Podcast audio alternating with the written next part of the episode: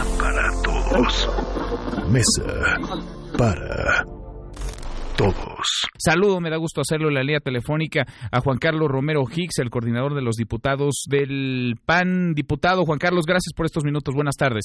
Hola, don Manuel. Pues un mal día ayer y hoy para México. ¿Así? ¿De plano mal un día? presidente, muy mal día. Es- un es- autoritarismo ocurrente que quiere privilegiar el Estado de Chueco, no el Estado de Derecho. Frase de Gabriel Said.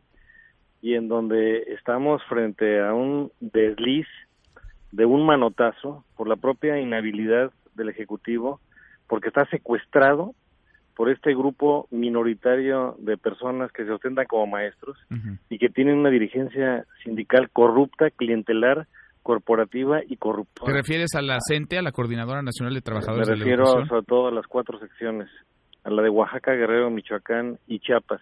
El presidente toma el lado de la corrupción y se convierte en parte de la corrupción y en parte de la mafia del poder que él mismo ha venido denunciando. No es posible que se ponga el interés superior de la niñez a un lado, es el valor de mayor jerarquía, Mm. es el valor supremo. Y estas personas lo que quieren son intereses espurios, la venta, la herencia de plazas, la parte de tráfico de personas. Entonces hace un falaz eh, instrumento normativo a través de un memorándum con una mala imitación del presidente Trump a través de lo que el presidente de la Unión Americana le llama una acción ejecutiva, pero que tiene como límites la Constitución. Mm. Entonces otorga y se deslinda y le asigna culpas al Congreso, a la población en general.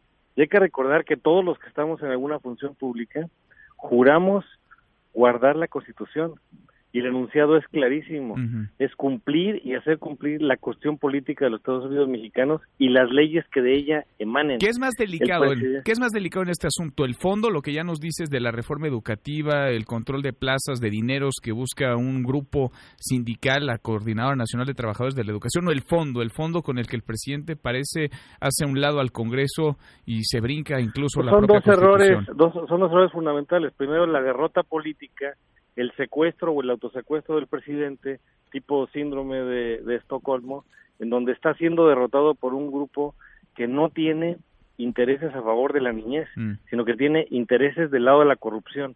Y el presidente se coloca en corrupción porque ir contra el Estado de Derecho es corrupción. Es un acto de corrupción lo del presidente López Obrador. Sí, es una corrupción, porque está incitando a, y la segunda parte del argumento, un supuesto mandato jurídico que es nulo de pleno derecho y que las secretarías de Gobernación, Hacienda y Educación Pública deberían de ignorar por completo. Todo acto de la autoridad requiere ser fundado y motivado y al no serlo esto es nulo. ¿El memorándum, el memorándum del presidente es, es legal, es ético, es moral o no es no lo es ninguna de las tres cosas? carece de ética y de legalidad, es nulo de pleno derecho, porque no está fundado ni motivado. El presidente no tiene como atribución suspender un tema constitucional, ni suspender tampoco un tema de ley. 49 de la Constitución lo dice con todas sus letras. Hay tres poderes de la Unión, ejecutivo, legislativo y judicial, y estos no pueden reunirse en más de una sola persona. El memorándum es inconstitucional, viola la separación de poderes, la coordinación republicana, el equilibrio que nos debemos entre poderes. Nos quiere ver a nosotros en el Congreso de la Unión como un querer legislativo, no un poder legislativo, es un acto autoritario, es falaz y el presidente está obligado, de conformidad con el artículo 89 de la Constitución, a hacer guardar la Constitución, las leyes que de ella emanen, y no es un tema de, de- de su opinión. Bien. Él puede tener opiniones a favor o en contra de una norma, pero su obligación es acatarla. Y en el caso de sus subordinados, Sí. en las tres secretarías mencionadas, pues es, es no hacerle caso.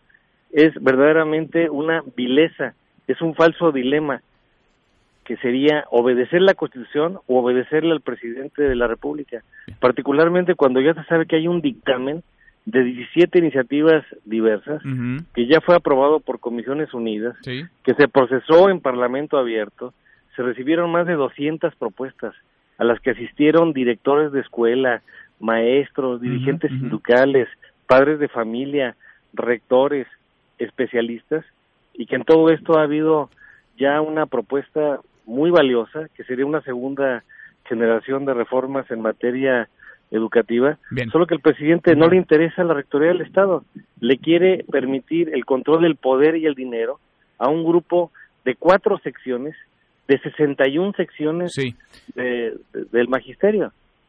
Pues queda ahí lo dicho, autoritario, un acto autoritario y corrupto, nos dices, nos dices Juan Carlos diputado. Pues pasa del lado de la corrupción, o sea, el presidente se pone del lado de la mafia del poder y es parte de la corrupción. Es una pena, ojalá que asuma con humildad, con prudencia que está equivocado, que el equipo cercano a él, el consejero jurídico, don Julio Scherer, la secretaria de Gobernación, doña Olga Sánchez Cordero, el propio secretario de Educación, don Esteban Moctezuma, le hagan ver que este no es el camino. Pues lo veremos, lo veremos y lo, lo platicamos. Diputado, muchas gracias por estos minutos.